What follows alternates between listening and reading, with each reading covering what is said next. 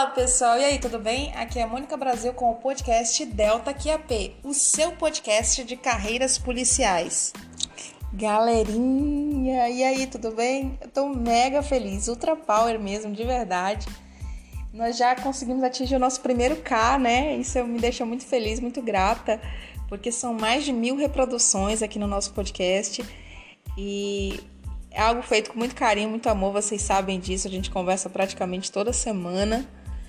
E assim, eu tenho é, conversado com pessoas via Instagram, WhatsApp, que realmente tem me dado um feedback legal, dizendo, ó, oh, continua, tá bom. E isso me deixa mega feliz, porque os números não mentem, né? então, assim, gente, gratidão mais uma vez, tá? A todos vocês que me ouvem, que compartilham. É, fico muito feliz e vamos seguindo hoje. Só que em especial eu quero desabafar aqui com vocês a questão dessa lei que eu vou tratar. Gente, se você estiver longe do seu código, trata de pegar essa lei e ouvir o podcast e ir anotando no seu código. Se você não quiser ouvir o podcast 10, 50, 300 vezes, porque essa lei ela é 100% decoreba, você vai ter que ouvir. Se você não quiser ouvir, sei lá, cola é, no banheiro, é, sei lá, onde que você possa ver na geladeira, não sei, tatua, porque por incrível que pareça, o examinador de mais de 50 questões que eu fiz, ele cobra em 90% dessas questões preceito secundário. Isso, Mônica, é preceito secundário? Não tô acreditando. É, ele quer saber a pena se é de detenção, se é de reclusão, qual que é a quantidade da pena. Eu acho esse tipo de questão um absurdo, mas você precisa estar preparado. Então, eu te convido aqui a ouvir o podcast e ouvir muito mais do que os outros, porque é o que eu tô falando para você. Não brinca e não perde essas questões que elas são de valor importantíssimo na hora da sua aprovação. Então você tem que saber o conteúdo aqui e tem que decorar. Tem coisa que tu vai ter que decorar. Não, isso aqui não é entender, gente, é decorar. Porque uma coisa é você ah, entender um instituto bonitinho, outra coisa é o que a gente vai fazer agora.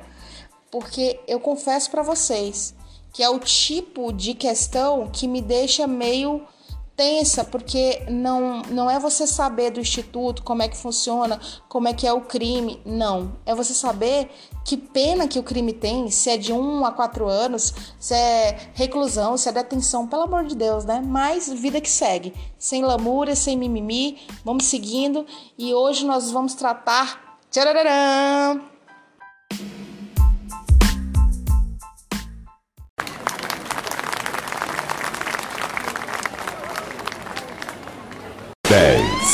Nove, oito, sete, seis, cinco, quatro, três, dois, um. Hoje, 27 de 12 de 2020, iremos tratar dos crimes previstos no Estatuto do Idoso. Só um adendo, galera. A gente vai tratar aqui dos crimes, mas fica aí o deverzinho de casa. Se vocês puderem pelo menos dar uma lida no Estatuto do Idoso completo, é bom porque daí você tem uma noção geral, tá? Hoje eu vou tratar só dos crimes previstos no estatuto, beleza? Vamos seguindo.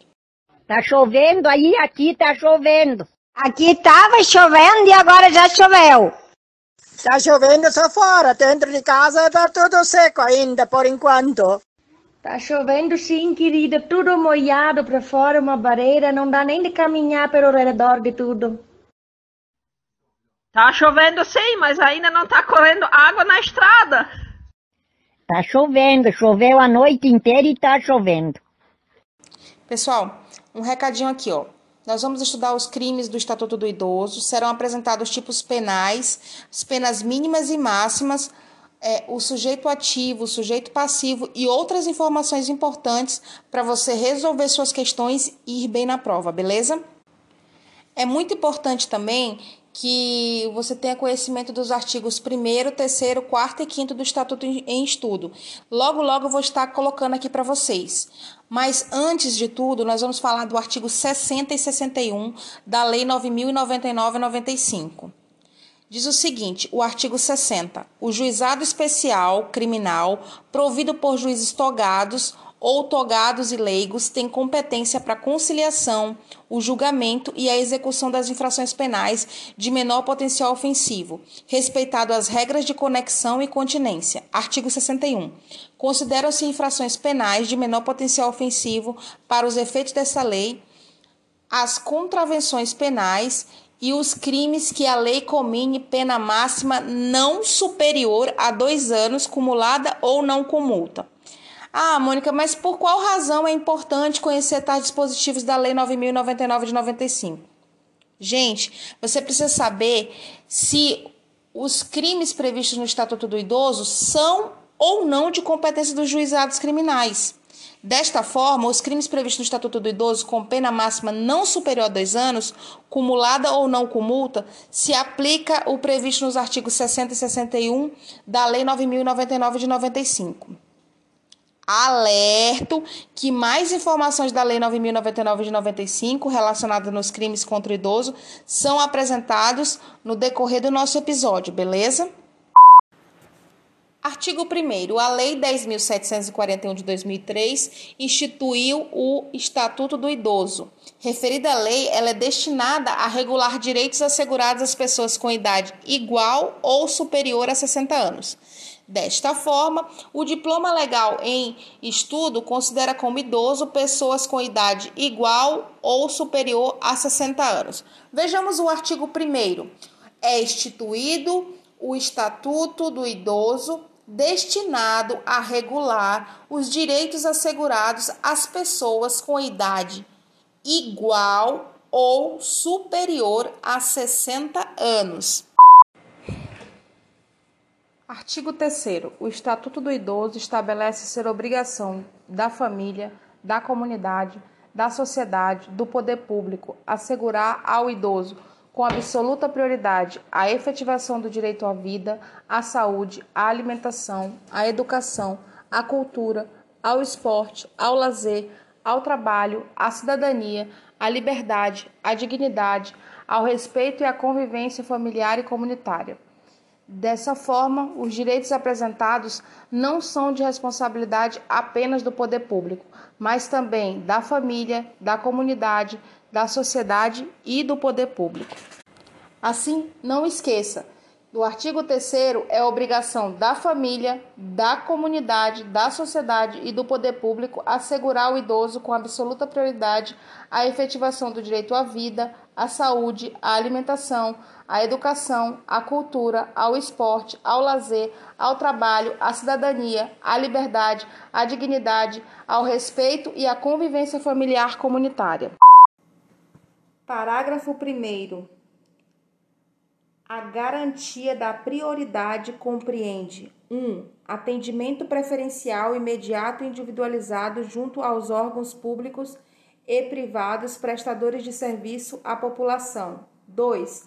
Preferência na formulação e na execução de políticas sociais públicas específicas. 3. Destinação privilegiada de recursos públicos na área relacionada com a proteção ao idoso. 4. Viabilização de formas alternativas, participação, ocupação e convívio do idoso com as demais gerações. 5. Priorizando o atendimento do idoso por sua própria família em detrimento do atendimento asilar, exceto dos que não possuam ou careçam de condições de manutenção da própria sobrevivência. 6. Capacitação e reciclagem dos recursos humanos nas áreas de geriatria e gerontologia e na prestação de serviços aos idosos. 7. Estabelecimento de mecanismos que favorecem a divulgação de informações de caráter educativo sobre aspectos biopsicossociais de envelhecimento. 8. Garantia de acesso a redes de serviços de saúde e de assistência social locais. 9. Prioridade no recebimento de restituição do imposto de renda. Atenção! A Lei 13.466 de 2017 criou uma prioridade especial dentre os idosos. O legislador infraconstitucional, ao incluir o parágrafo 2 no artigo 3 da Lei número 10.741 de 2003, assegurou aos idosos uma prioridade especial aos que sejam maiores de 80 anos com isso, as pessoas maiores de 80 anos, elas possuem um atendimento de sua necessidade preferencialmente em relação aos demais idosos. Ou seja, você precisa saber que dentre os idosos é assegurada a prioridade especial aos maiores de 80 anos, atendendo suas necessidades sempre preferencialmente em relação aos demais idosos, e também que em todo o atendimento de saúde, os maiores de 80 anos terão preferência especial sobre os demais idosos, exceto em caso de emergência. A Lei 10.741 de 2003 impõe ainda um dever para todos de prevenir a ameaça ou violação aos direitos do idoso. As obrigações previstas no Estatuto do Idoso não excluem de prevenção outras decorrentes dos princípios por ela adotados. Vejamos o que está positivado no artigo 4 Nenhum idoso será objeto de qualquer tipo de negligência discriminação, violência, crueldade ou opressão, e todo atentado aos seus direitos por ação ou omissão será punido na forma da lei. Parágrafo 1. É dever de todos prevenir a ameaça ou violação dos direitos do idoso. Parágrafo 2. As obrigações previstas nesta lei não excluem da prevenção de outras decorrentes dos princípios por ela adotados. A Lei 10.741 de 2003 prevê que a inobservância das normas de prevenção importará em responsabilidade a pessoa física ou jurídica nos termos da lei. Dessa forma, não só as pessoas físicas poderão ser responsabilizadas pela inobservância de normas de prevenção, mas também as pessoas jurídicas. Vejamos o que está positivado no artigo 5 a inobservância das normas de prevenção importará em responsabilidade a pessoa física ou jurídica nos termos da lei. Agora sim, galera, título 6 dos crimes. Capítulo 1, disposições gerais, artigo 93, aplicam-se subsidiariamente no que couber as disposições da lei número 7347 de 24 de julho de 1985 no caso aqui, a Lei da Ação Civil Pública. Artigo 94. Aos crimes previstos nesta lei, cuja pena máxima privativa de liberdade não ultrapasse quatro anos, aplica-se o procedimento previsto na Lei 9099 de 26 de setembro de 95 e subsidiariamente no que couber as disposições do Código Penal e do Código de Processo Penal que, que você precisa saber desse artigo 94? Né? Tem a questão de uma ADI e eu vou tentar destrinchar para você da melhor forma possível. Se a pena máxima combinada em abstrato for menor ou igual a dois anos, qual que é o procedimento? Sumaríssimo, Lei 9.099 de 95. É, e, a, e tem medida despenalizadora para a questão do, do agente que causou o delito? Sim. Agora, se for superior a dois anos e menor ou igual a quatro, o procedimento, porque trata-se de idosos, será o rito sumaríssimo pela questão da celeridade. E aí não se aplica as medidas despenalizadoras. Então, vai aplicar só apenas o procedimento, se for superior a dois ou menor ou igual a quatro anos. Já se for superior a quatro anos, aí o rito é ordinário e também não se aplica, com certeza não se aplica as medidas despenalizadoras, beleza? Artigo 95. Os crimes definidos nesta lei são de ação penal pública incondicionada, não se lhes aplicando os artigos 181 e 182 do Código Penal. Vejamos, o artigo 181 do Código Penal é isento de pena quem comete qualquer dos crimes previstos neste título em prejuízo do cônjuge, na constância da sociedade conjugal, de ascendentes ou descendentes, seja parentesco legítimo ou ilegítimo, seja civil ou natural. Veja que isso não se aplica aos crimes do Estatuto do Idoso. Também não se aplica ao Estatuto do Idoso quando falar o seguinte, do artigo 182 Somente se procede mediante representação se o crime previsto neste título é cometido em prejuízo ao cônjuge desquitado ou judicialmente separado, de irmão legítimo ou ilegítimo, de tio ou sobrinho com quem o agente coabita. Isso não se aplica aos crimes do Estatuto do Idoso. Artigo 96. Discriminação contra idosos. Veja bem, artigo 96 discriminar a pessoa idosa impedindo ou dificultando seu acesso a operações bancárias, aos meios de transporte, ao direito de contratar ou por qualquer outro meio ou instrumento necessário ao exercício da cidadania por motivo de idade. Pena de reclusão de seis meses a um ano e multa. Trata-se de crime de menor potencial ofensivo, de competência dos juizados especiais criminais e cabe transação penal e suspensão condicional do processo. Parágrafo 1. Na mesma pena incorre quem desdenhar, humilhar, menosprezar ou discriminar pessoa idosa por qualquer motivo. Parágrafo 2. A pena será aumentada de um terço se a vítima se encontrar sob cuidados ou responsabilidade do agente. E não esqueça que o sujeito ativo, qualquer pessoa, e o sujeito passivo, idosos. Artigo 97, omissão de socorro a idoso. Artigo 97, deixar de prestar assistência ao idoso quando possível fazê-lo sem risco pessoal, em situação de iminente perigo ou recusar, retardar ou dificultar sua assistência à saúde sem justa causa, ou não pedir, nesses casos, o socorro à autoridade pública.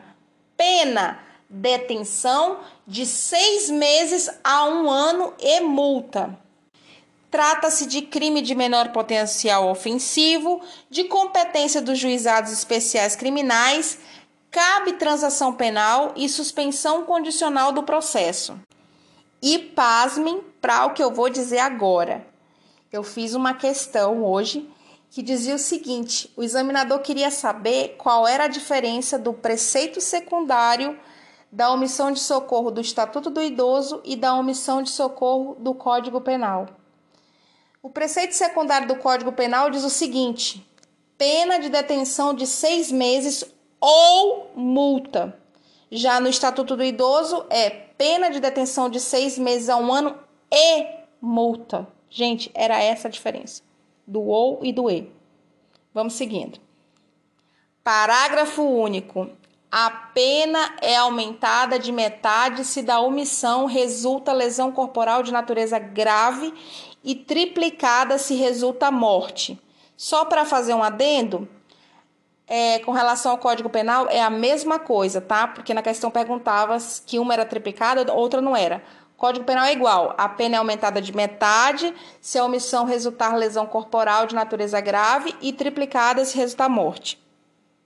Assim, para finalizar, o sujeito ativo da omissão de socorro de idoso é qualquer pessoa e o sujeito passivo, o idoso. Artigo 98. Abandono de idoso. Artigo 98. Abandonar o idoso em hospitais, casas de saúde, entidades de longa permanência ou congêneres ou não prover suas necessidades básicas quando obrigado por lei ou mandado, pena de detenção de seis meses a três anos e multa. Nesse caso, galerinha, lembra? Vai adotar o rito sumaríssimo por conta daquela DI lá que a gente conversou porque não é até quatro anos, mas é só com relação ao procedimento. Assim, o sujeito ativo é pessoas que têm o dever de cuidado, guarda, vigilância, relação ao idoso. e o sujeito passivo, o idoso. Ai, meu Deus, como é que eu conto isso? Pss, Vem cá, vamos lá. Eu fiz uma questão que o examinador, ele pede, nesse crime de abandono aí, a diferença entre o abandono da pessoa com deficiência e o abandono do idoso.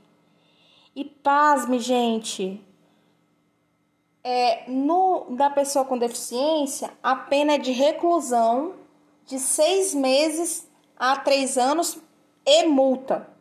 Já no do idoso, a pena é de detenção de seis meses a três anos e multa. Então, a única diferença que essa criatura queria saber é se você sabe se quando for pessoa com deficiência a pena é de reclusão e quando for o Estatuto do Idoso a pena é de detenção. É isso aí. Vamos seguindo. Artigo 99.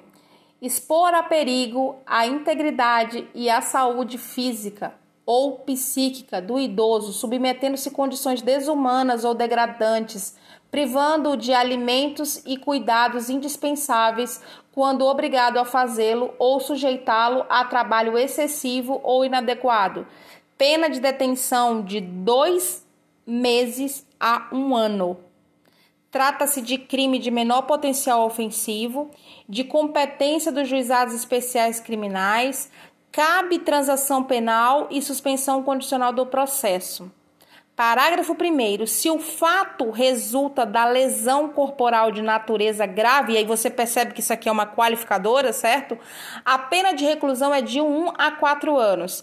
Aplica-se o rito sumaríssimo, né? Não vai esquecer, porque é de 1 a 4. Então, o procedimento da situação vai ser o rito sumaríssimo conforme a ADI que já conversamos.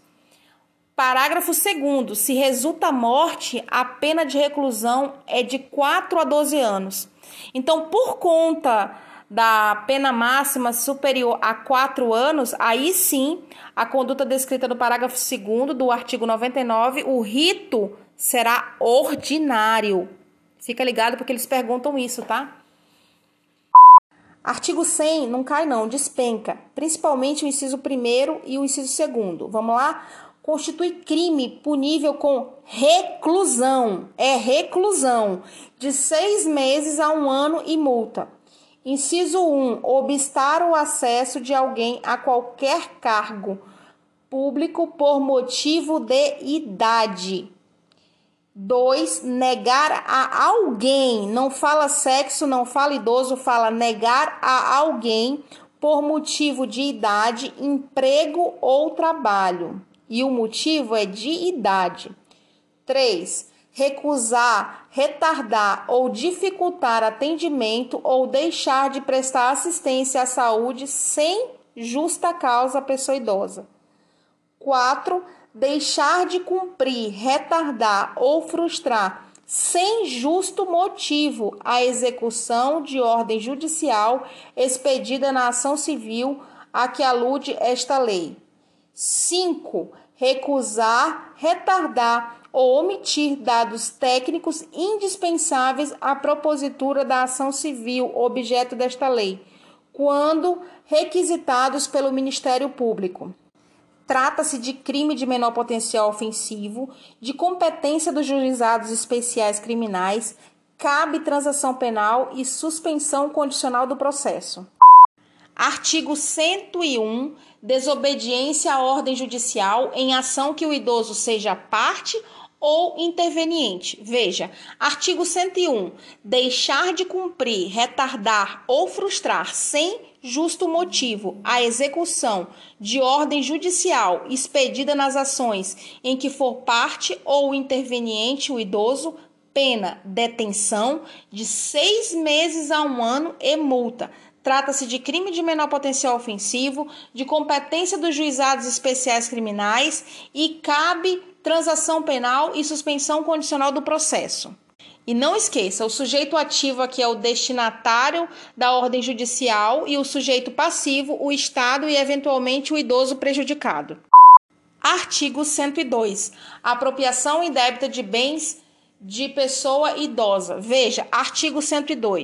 Apropriar-se de ou desviar bens, proventos, pensão ou qualquer outro rendimento do idoso, dando-lhes aplicação diversa da sua finalidade.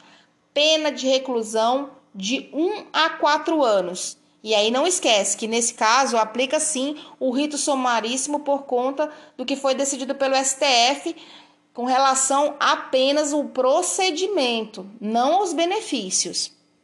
Ah, e veja que o sujeito é, ativo é qualquer pessoa e o sujeito passivo o idoso. De olho no informativo 547 do STJ sexta turma, que já foi questão de prova DPC Sergipe 2018 CESP. Diz o seguinte: Funcionário que recebe cartão e senha de idoso e transfere quantias para sua conta pessoal. O que, que acontece? Bom, vamos lá?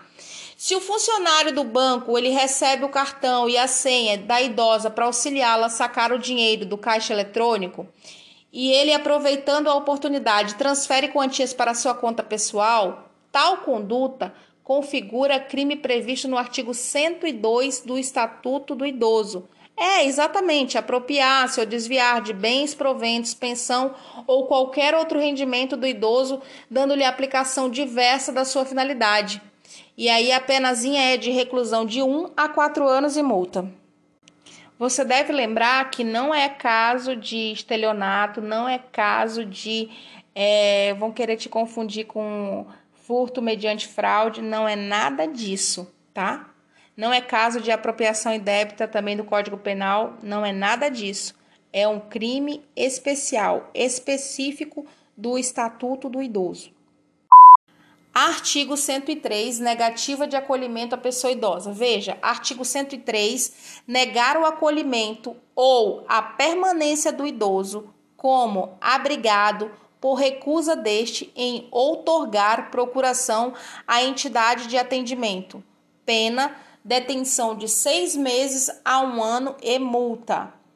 Trata-se de crime de menor potencial ofensivo, de competência dos juizados especiais criminais, cabe transação penal e suspensão condicional do processo. O sujeito ativo responsável pela instituição, o sujeito passivo idoso.